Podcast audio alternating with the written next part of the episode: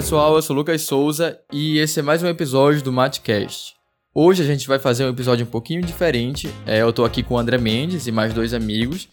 A gente vai falar sobre pós-graduação.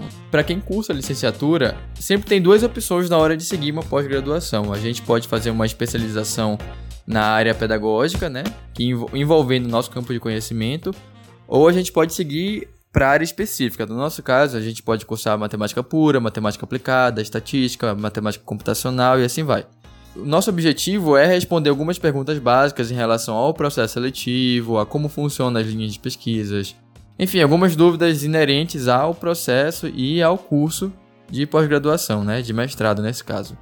E a gente convidou o Carlos e o Renan, que são dois ex-alunos da UEPA, que entraram no mestrado assim que terminaram o curso e a gente vai pedir para eles se apresentarem, falarem o programa que fazem parte e contarem um pouco sobre a sua experiência. Oi, gente, bom dia. Meu nome é Renan, eu sou formado em matemática pela Universidade do Estado do Pará e atualmente sou aluno do mestrado em Educação Matemática da Universidade Federal do Pará pelo programa de pós-graduação em Educação em Ciências e Matemática. Eu me chamo Carlos Nascimento, é, eu faço o curso de Estatística na, pelo programa de pós-graduação em Matemática e Estatística da UFPA. Certo. É, por coincidência, os dois são da UEPA, né? Sim. Todos nós. Todos nós quatro aqui.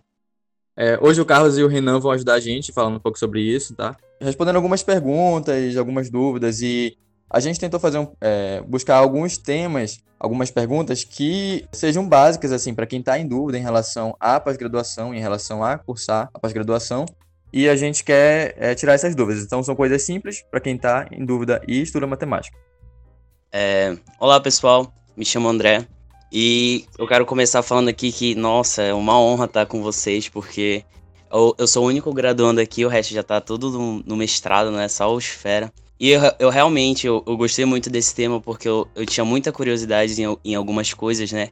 E eu quero ouvir, eu quero ouvir de vocês, né?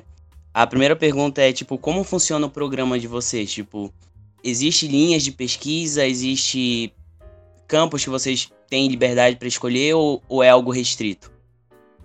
Certo, é, eu posso iniciar respondendo a tua pergunta.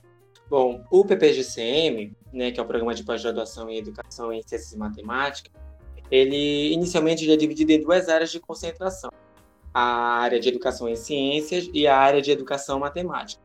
Cada área dessa tem cinco linhas de pesquisa. A primeira é História, Filosofia e Estudos Culturais. A segunda, Didática e Formação Docente. A terceira, Práticas Docentes e Diversidade. A quarta, Linguagens e Práticas Docentes e a quinta, ciência, tecnologia, sociedade e educação. Então, essas cinco linhas, elas são é, utilizadas tanto na área de educação em ciências como na área de educação matemática.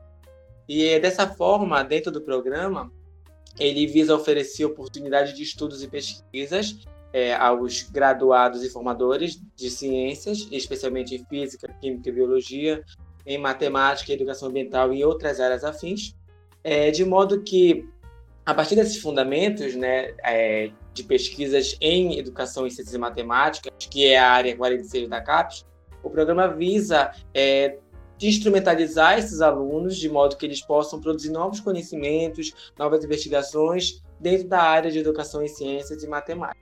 Renan, é, o, o teu programa, então, é, eu tinha até uma pergunta que eu ia fazer a seguir é, ele parece ser bem amplo em relação à galera da graduação. Então não tem gente só de matemática, né? Não, não, não, não. Tem outras áreas. O programa, a gente custa brincar lá na universidade que ele é um programa mãe, né? Porque ele consegue abraçar todas todas as, as disciplinas, digamos assim, todas as áreas. E isso está ligado à construção do IENSE, né? Que é o instituto a qual o programa está vinculado. Então, o Instituto nasceu né, dessa, dessa preocupação em realizar essa, essa digamos assim, essa relação, né, essa construção entre a área de ciências e matemática. Então, justamente por abarcar essa área, que é a área 46, ele consegue abraçar é, demais disciplinas, física, química, biologia, matemática, ambiental, pedagogia e entre outras disciplinas. E aí, Carlos, qual, como funciona o teu programa? O meu programa na parte de estatística, ele te dá uma certa liberdade para te escolher. Então, é, quando se fala em linha de pesquisa, só é a estatística. Lá dentro tu pode escolher da onde que parte da estatística tu vai pesquisar. Então, é, por exemplo, tem algumas pesquisas relacionadas com inferência estatística, com os modelos estatísticos, então depende do orientador que tu vai escolher para trabalhar. Não tem uma, uma, uma linha específica que tu deve escolher ou não.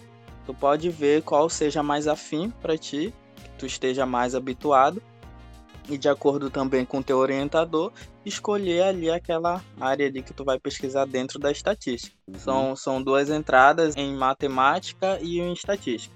O estatística, como eu falei, é a parte mais ampla. Já a, a parte em matemática, tu já tem outras, já tem mais linha de pesquisa. Lá dentro tu trabalha com a ideia das equações diferenciais, com a linha de equações diferenciais, é, álgebra, e se eu não me engano, não me não recordando direito, teoria dos números. Eu não sei se não é, não é bem teoria dos números.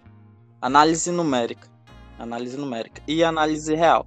Então tem essas já uma ramificação maior dentro da parte de, de matemática.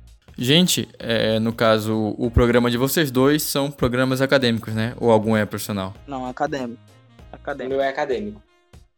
No que se trata da, da parte de de, das, dos alunos, que da onde eles podem vir, se é, se é restrito ou não. O processo em si ele não restringe quem pode se inscrever ou não. No entanto, é, como exemplo, eu tenho um, um aluno que é meu colega da, de turma. Ele, se eu não me engano, ele faz um curso é, na área militar. Ele, ele disse que viu algumas coisas de matemática, mas não tem formação em matemática nem em estatística. E ele está lá, ele está fazendo com a gente. Então não tem uma restrição de quem pode fazer. No entanto, por exemplo, se tu vem de um curso que ele não tem uma certa afinidade com o programa, tu pode entrar, sim, só que tu vai apresentar muitas dificuldades lá dentro. Por exemplo, um aluno que vem, vamos supor, de, de pedagogia, ele for entrar, pode entrar. Só que lá dentro tu vai é, precisar de conhecimentos de cursos que tiveram afinidade com o programa para te poder conseguir. Senão vai chegar lá dentro, tu vai apresentar muitas dificuldades e vai acabar se desmotivando e com certeza é, abandonando o curso. Então, assim, o programa ele é mais, ele é aberto, mas ele é mais recomendado para pessoas que, para alunos que vêm de estatística ou matemática essa pergunta eu queria muito fazer aqui. É, em que parte do curso de vocês, né, da graduação, vocês decidiram fazer mestrado? E, tipo assim, se tinham outro planos, porque eu, eu imagino que todos nós entramos no curso com alguma, algum plano em mente e ao decorrer do curso a gente vai moldando esse nosso sonho, porque basicamente no nosso curso a gente tem duas opções, ou a gente parte para uma pós-graduação ou a gente parte para o mercado de trabalho. Então, quando foi que vocês decidiram que vocês iam fazer mestrado? Quem nunca quis fundar um cursinho, né? Quem nunca quis abrir uma escola, né? Olha, para te falar a verdade, é... quando eu entrei na graduação em 2016, é... a minha primeira aula foi com a professora Rose Jucá, que todos aqui sabem quem é.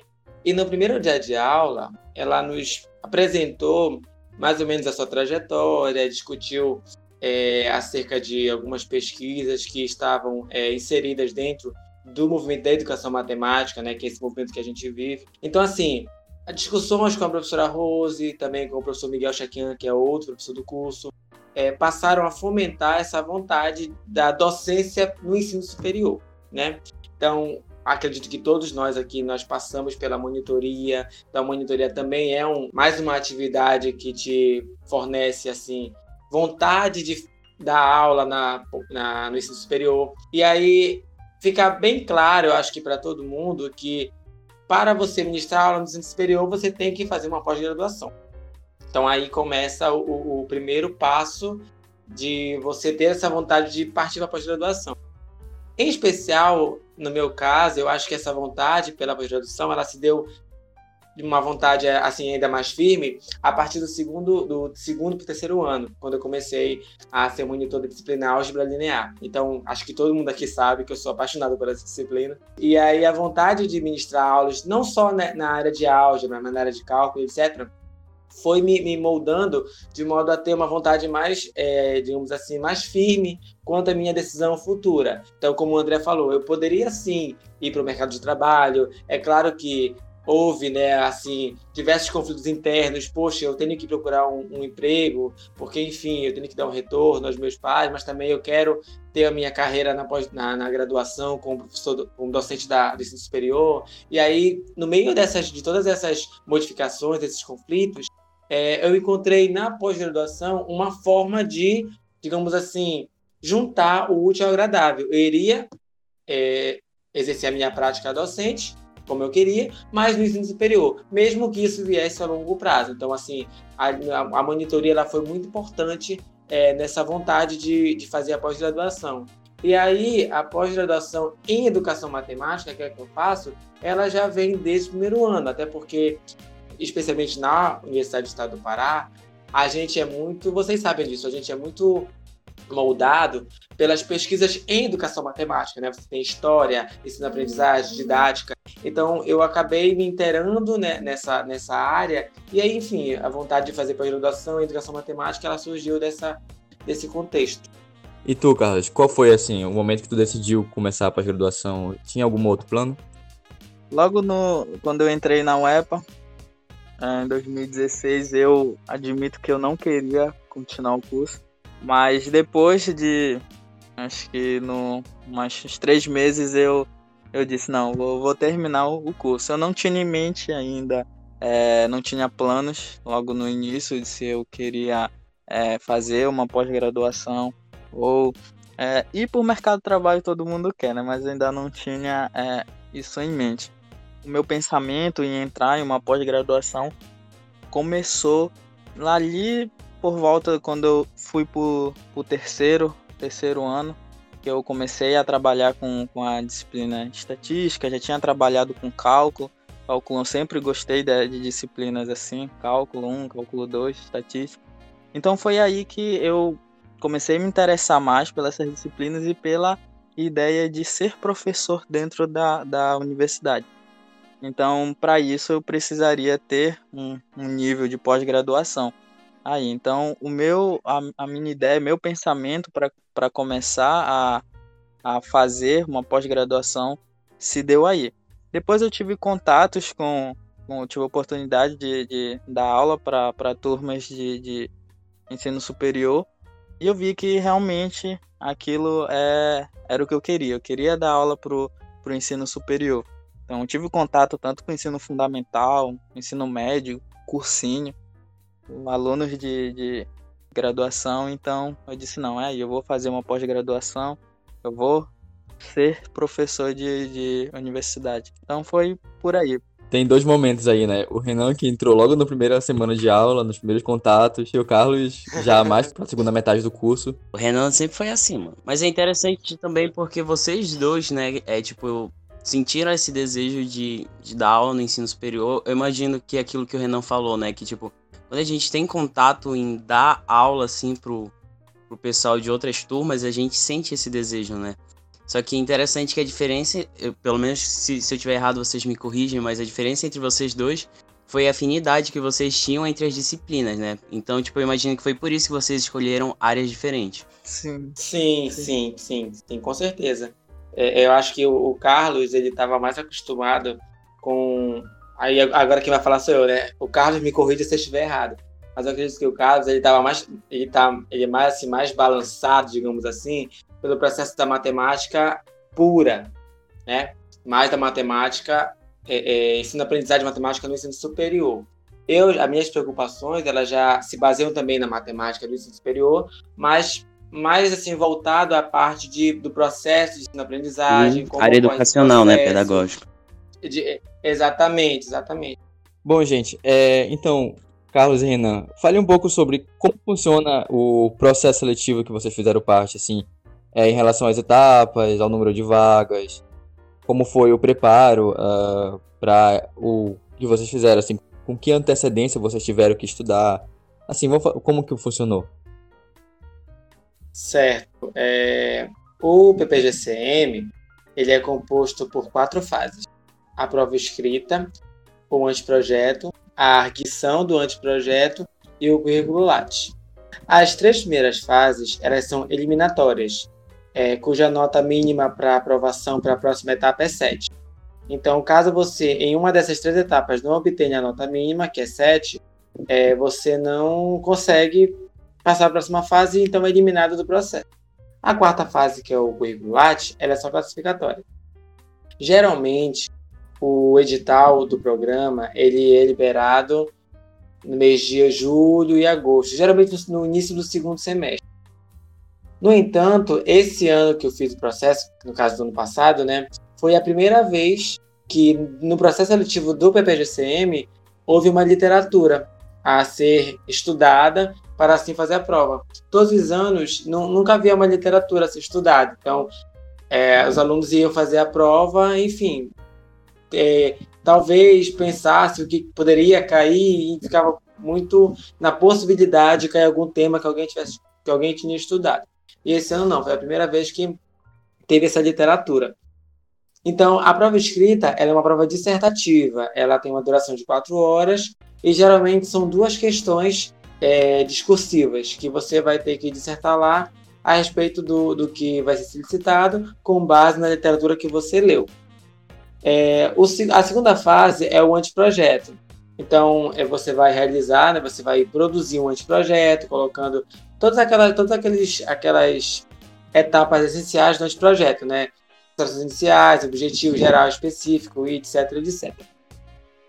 É, a, a arguição do anteprojeto, ela, ela tem uma característica de entrevista. Então, você vai ser questionado por uma banca composta por três professores do programa que vão questionar a respeito da viabilidade do seu projeto, inovação, criatividade, enfim, todos os aspectos que podem fazer com que você obtenha uma, uma boa nota e assim ir para a quarta e última fase, que é o Lattes, que é só classificatória.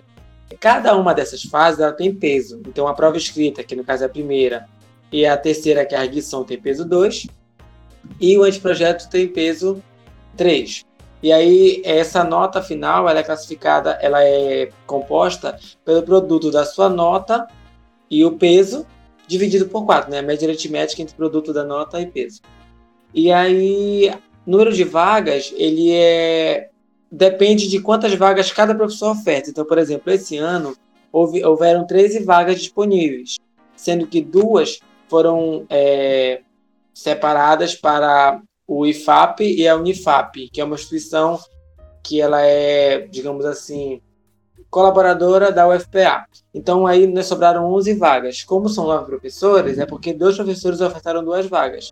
E aí ficou é, 11 vagas de ampla concorrência, entendeu? Agora sim, a questão do preparo que você me perguntou, é, como não ninguém sabia que havia queria ter uma literatura a ser seguida, eu já iniciei os estudos em janeiro. Então, conversei com alguns colegas que já tinham feito a, o processo seletivo, eles me indicaram alguns textos, me indicaram algumas leituras, etc, etc. Então, eu já vinha me preparando desde janeiro. Quando saiu Sim. o edital em agosto, eu já tive que refazer meus estudos, replanejar, mas enfim, no final deu tudo certo, entendeu? Essas etapas, é assim, quando é mestrado em educação, parece que tem muitas etapas. É bem desgastante, né? Ficar esperando cada resultado e tal. Como é que é isso? Sim, é, é, é um, é um. Você passa por um processo de. Você já espera, né? Ansioso por cada resultado. E aí eu tive uma. Eu tive uma digamos assim, um adicional, porque no meio do processo, eu também estava no meio do processo de defesa de TCC. Então, eu lembro muito bem que eu defendi um dia e a minha entrevista era no outro dia. E aí eu tive, que, é, eu tive que tentar me concentrar um dia só na defesa e no outro dia só na entrevista. Nossa. Então a gente, a, eu tive que me adaptar né, nesse novo cenário.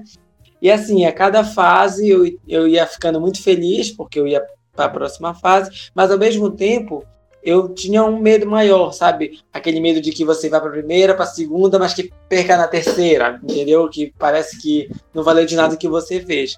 E assim, também teve outro adicional que eram as avaliações. Então, teve dias que eu tive que optar em estudar para uma avaliação da, da graduação ou resenhar um texto da, da seleção da pós-graduação. Então, assim, foi um mix de sentimentos, um mix de, de pensamentos, de conflitos internos e externos, mas eu acho que graças a, a, a minha, vamos, vamos chamar assim, racionalidade diante de, desses diversos sentimentos que me atingiram, é, eu consegui realmente me concentrar e me acalmar para fazer um, um, bom processo, entendeu? Eu ia comentar esse lance do teu TCC ser adiantado, mas tu acabou é, não, tu não comentou, né? Tu... Adiantando. Eu, cheguei, eu, tive, eu tive que adiantar o TCC justamente porque eu não queria é, que ficasse esse conflito entre defesa e processo seletivo. Mas, infelizmente, eu, eu queria ter adiantado para o, o primeiro semestre, mas o, o, meu orientador e a banca é, não aceitaram muito essa ideia. E aí, o que eu consegui fazer foi é, adiantar para setembro.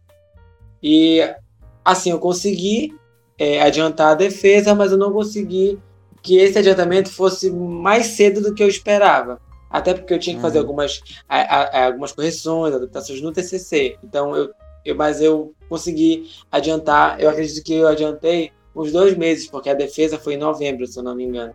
E, e tu, Carlos, como que funcionou assim o teu processo? Como que foi as, as etapas, o preparo, é, número de vagas? Diferente do, do Renan, do processo que ele passou, o meu já foi um pouco mais simples em relação às etapas. É, só foi composto por uma etapa, que no caso foi a prova escrita, que valeria 10 pontos. Então tu só teria que é, essa fase. Lá depois que tu, se tu fosse selecionado, tu teria que entregar teu currículo Lattes, mas aí tu já teria sido é, aprovado no processo. Então a média que teria, o mínimo que teria que tirar para ser classificado seria 7. Então é o número de vagas que foram dispostas, se eu não me engano, foram 7 vagas. 7 vagas para ampla concorrência. Então os que conseguissem é, a média estaria classificado. Então, dos processos anteriores que eu vi, então a maioria que conseguia atingir essa média já praticamente já estava é, aprovado. Então, o preparo que eu tive para esse processo, ele, ele se deu ali em torno de dezembro, dezembro e janeiro, porque o processo ele ele dá um curso de verão, tanto para quem vai fazer em matemática ou em estatística. Então ele te dá um mês de curso de verão para te se preparar para o que vai vir na prova. Então lá eles exploram cada tópico do que eles vão é, eles pedem no edital, então tu tem uma preparação um tanto melhor do que se tu fosse estudar sozinho. Se eu não me engano, era de segunda a quinta. Era de segunda a quinta e sexta é, era com monitor. Então é, era bem. Era bem como é proveitoso. Porque te ajudava bastante certas coisas e tu poderia tirar dúvidas com um professor que estava ali te auxiliando. Às vezes tu tá aqui na tua casa te preparando, estudando só, mas gera uma dúvida que tu não tem com quem recorrer. Mas com, com o curso de verão isso ajudou bastante. Então eu comecei a me preparar desde de dezembro. Ia pro em janeiro começou o curso de verão, ia pro curso de verão pela manhã e estudava é, à tarde ou à noite. Então, e com as, as disciplinas que eu tive no, terceiro e no quarto ano, principalmente no quarto ano ali, a parte de, de cálculo, essas coisas ajudou bastante, porque é, mesmo eu fazendo a prova em estatística, via bastante cálculo, tanto cálculo 1 quanto cálculo 2. Então isso foi de suma importância também para mim no quesito da, do preparo para essa prova.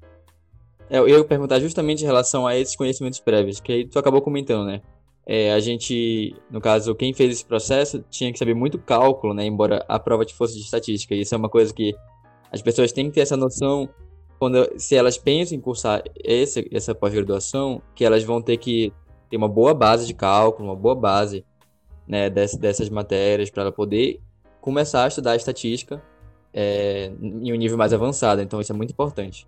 Mas assim, Carlos, tu fizeste esse curso de verão, né?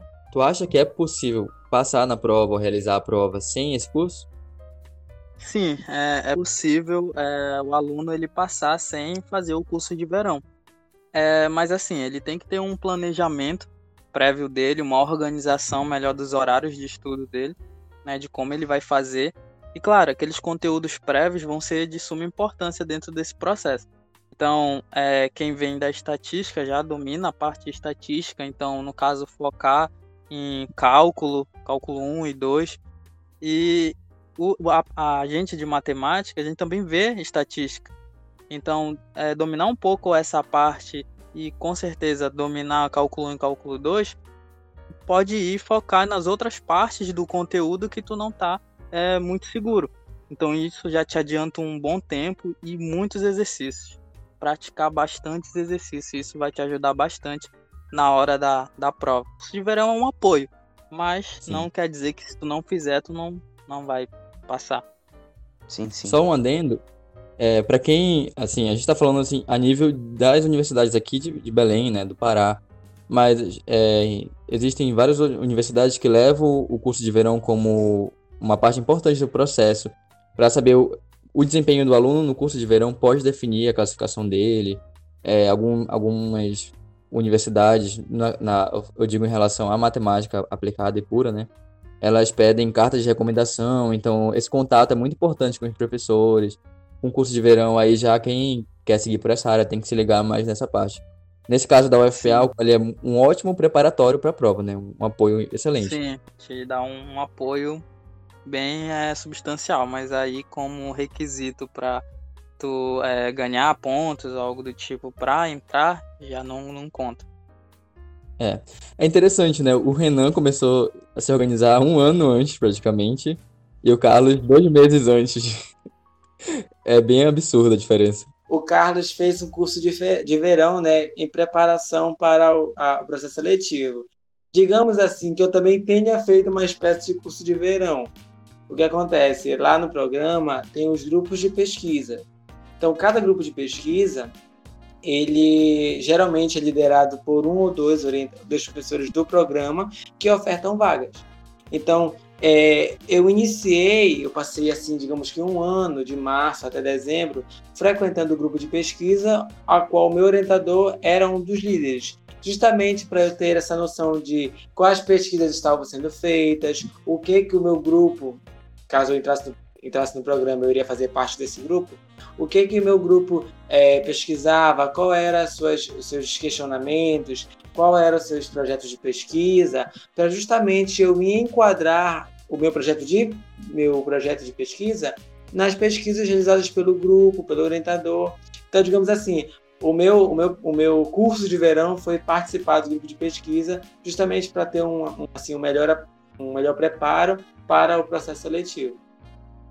E, tipo, no, no quesito né, do mestrado, como está sendo a experiência de vocês? Eu queria, tipo, saber, principalmente nessa época de pandemia, né? Porque é, nem, nem todo mundo tem a condição, assim, de ter, tipo, uma videoaula, de, de ter, tipo, um ensino à distância. Então, tipo, como está sendo a experiência de vocês de, tipo, já entrar no mestrado e, e, e começar assim, né? Dentro de uma pandemia? Cara, se eu pudesse resumir em uma frase, em uma palavra, seria frustração. Não sei pro Carlos, né? Porque assim, quando a gente é, sai da graduação, direto após graduação, a gente sai assim no pique, né? A gente já quer iniciar para com medo de com medo daquela vontade de morrer, etc, etc. Então, quando eu saí da graduação e iniciar o mestrado em março, eu realmente fui cheio de expectativas, é, havia feito um planejamento anual, eu havia feito alguns, alguns compromissos comigo mesmo na questão de se dedicar realmente de maneira é, bem intensa, aprofundada, às pesquisas, às disciplinas, à dissertação, etc, etc.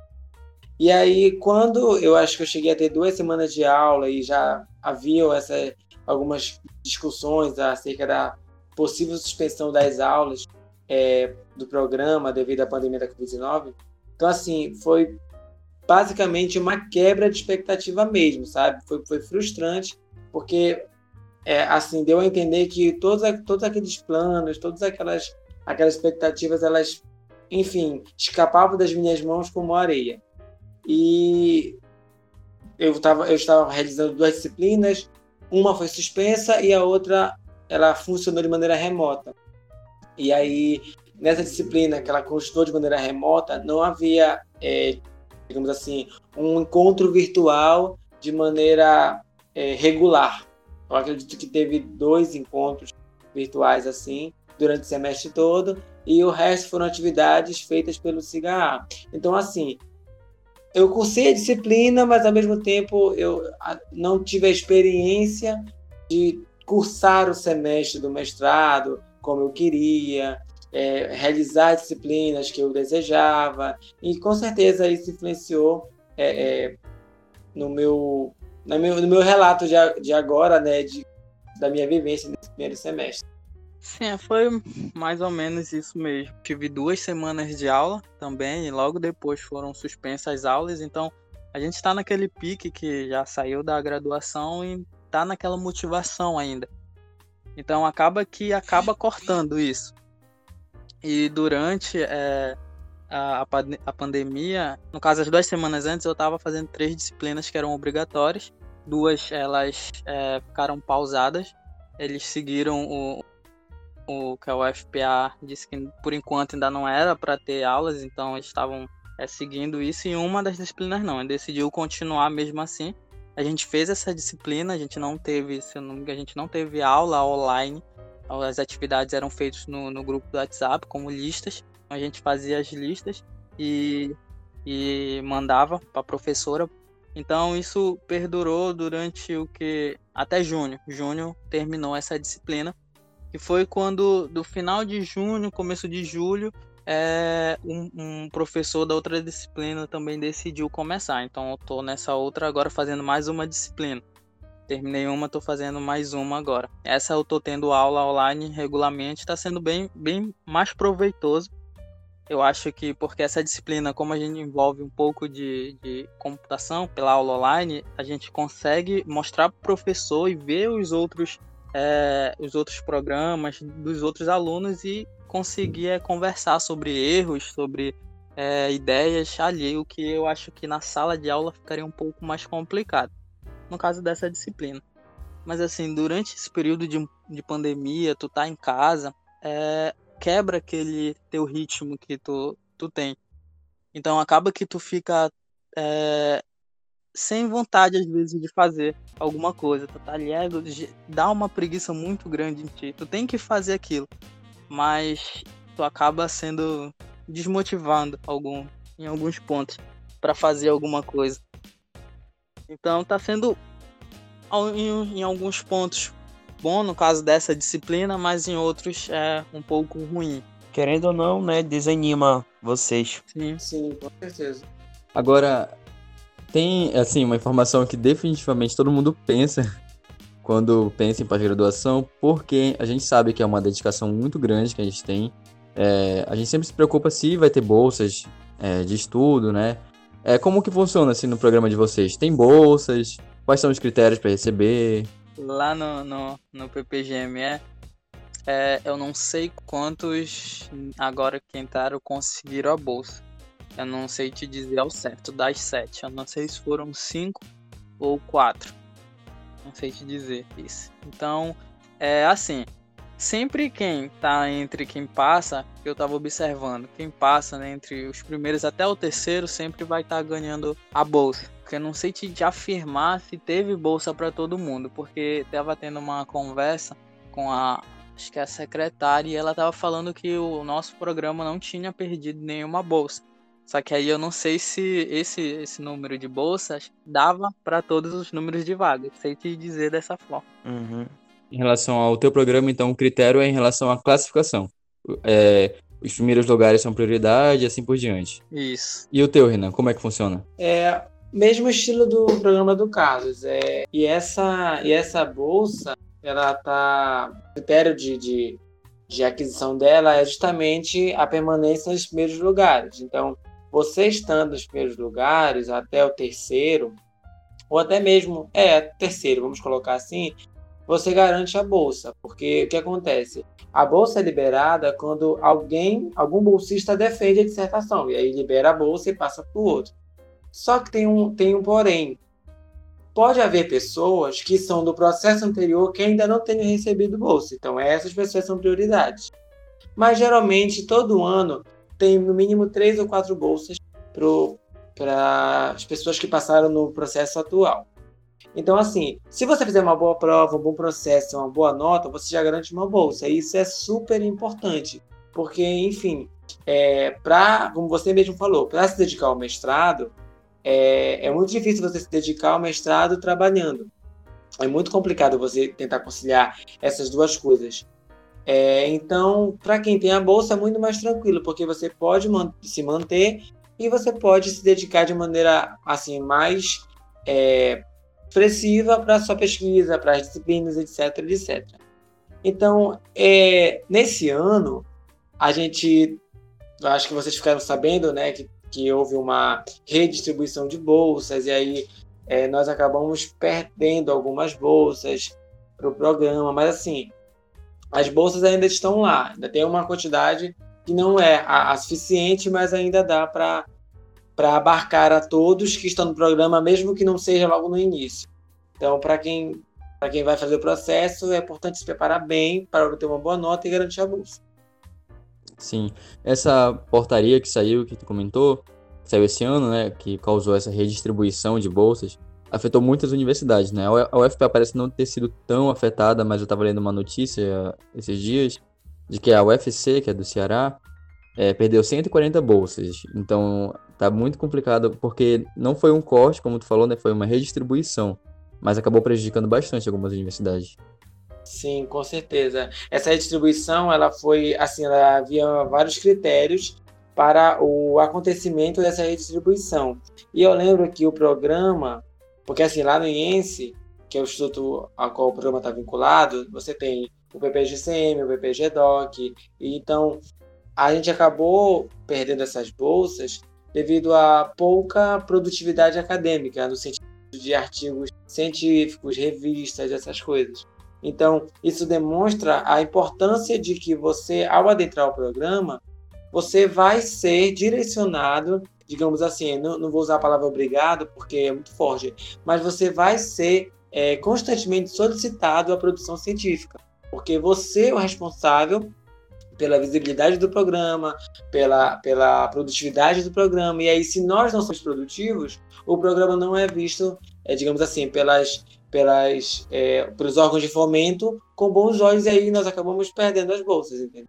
Agora, tu comentou, eu, eu, não vi bem, mas o valor da bolsa, então, é de 1.500 para os dois, é isso? É, lá é 1.500, não sei do carro. É, 1.500 também é o valor. E se caso tu passe no, no processo e esteja dentro do número de vagas para ganhar a bolsa, mas tu tem um, um emprego, tu já recebe, tu tem que é, abdicar de um dos dois. Não pode ficar com. Sim, eu esqueci de falar isso. Realmente. Aí tu assina isso. um termo lá de consentimento.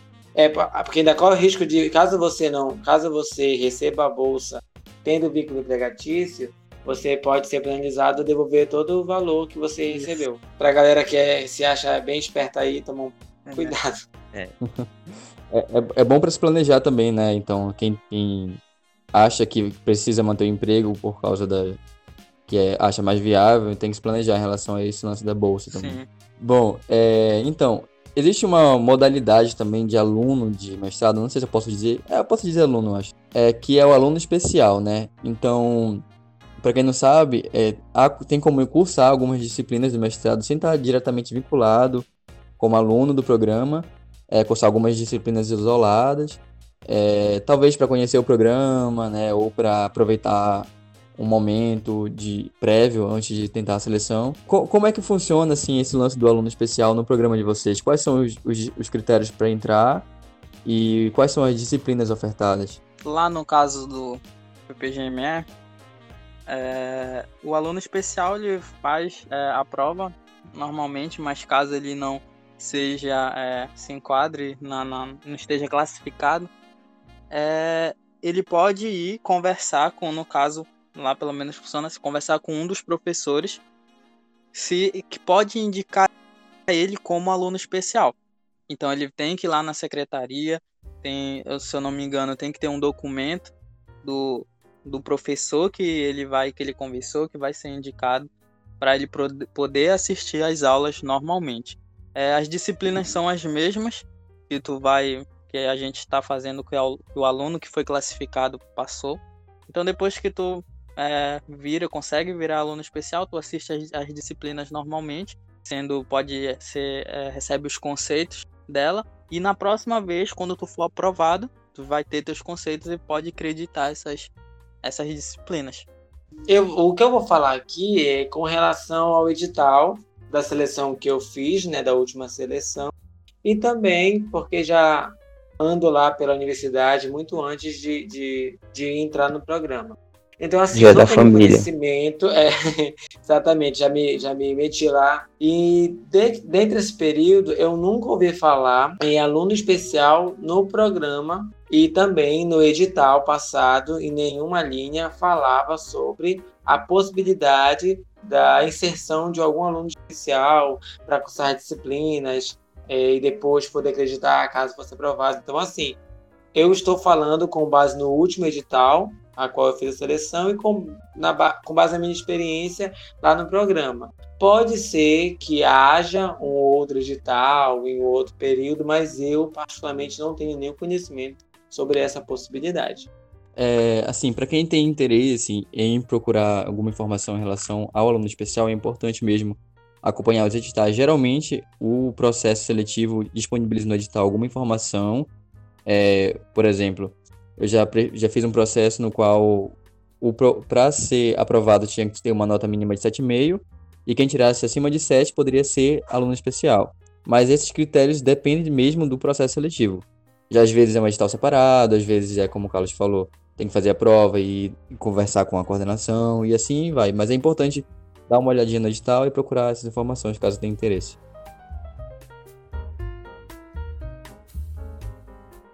Galera, esse episódio acabou ficando muito longo e a gente decidiu dividir ele em duas partes. Na verdade, a gente fez uma enquete no Instagram e a galera votou e optou por isso.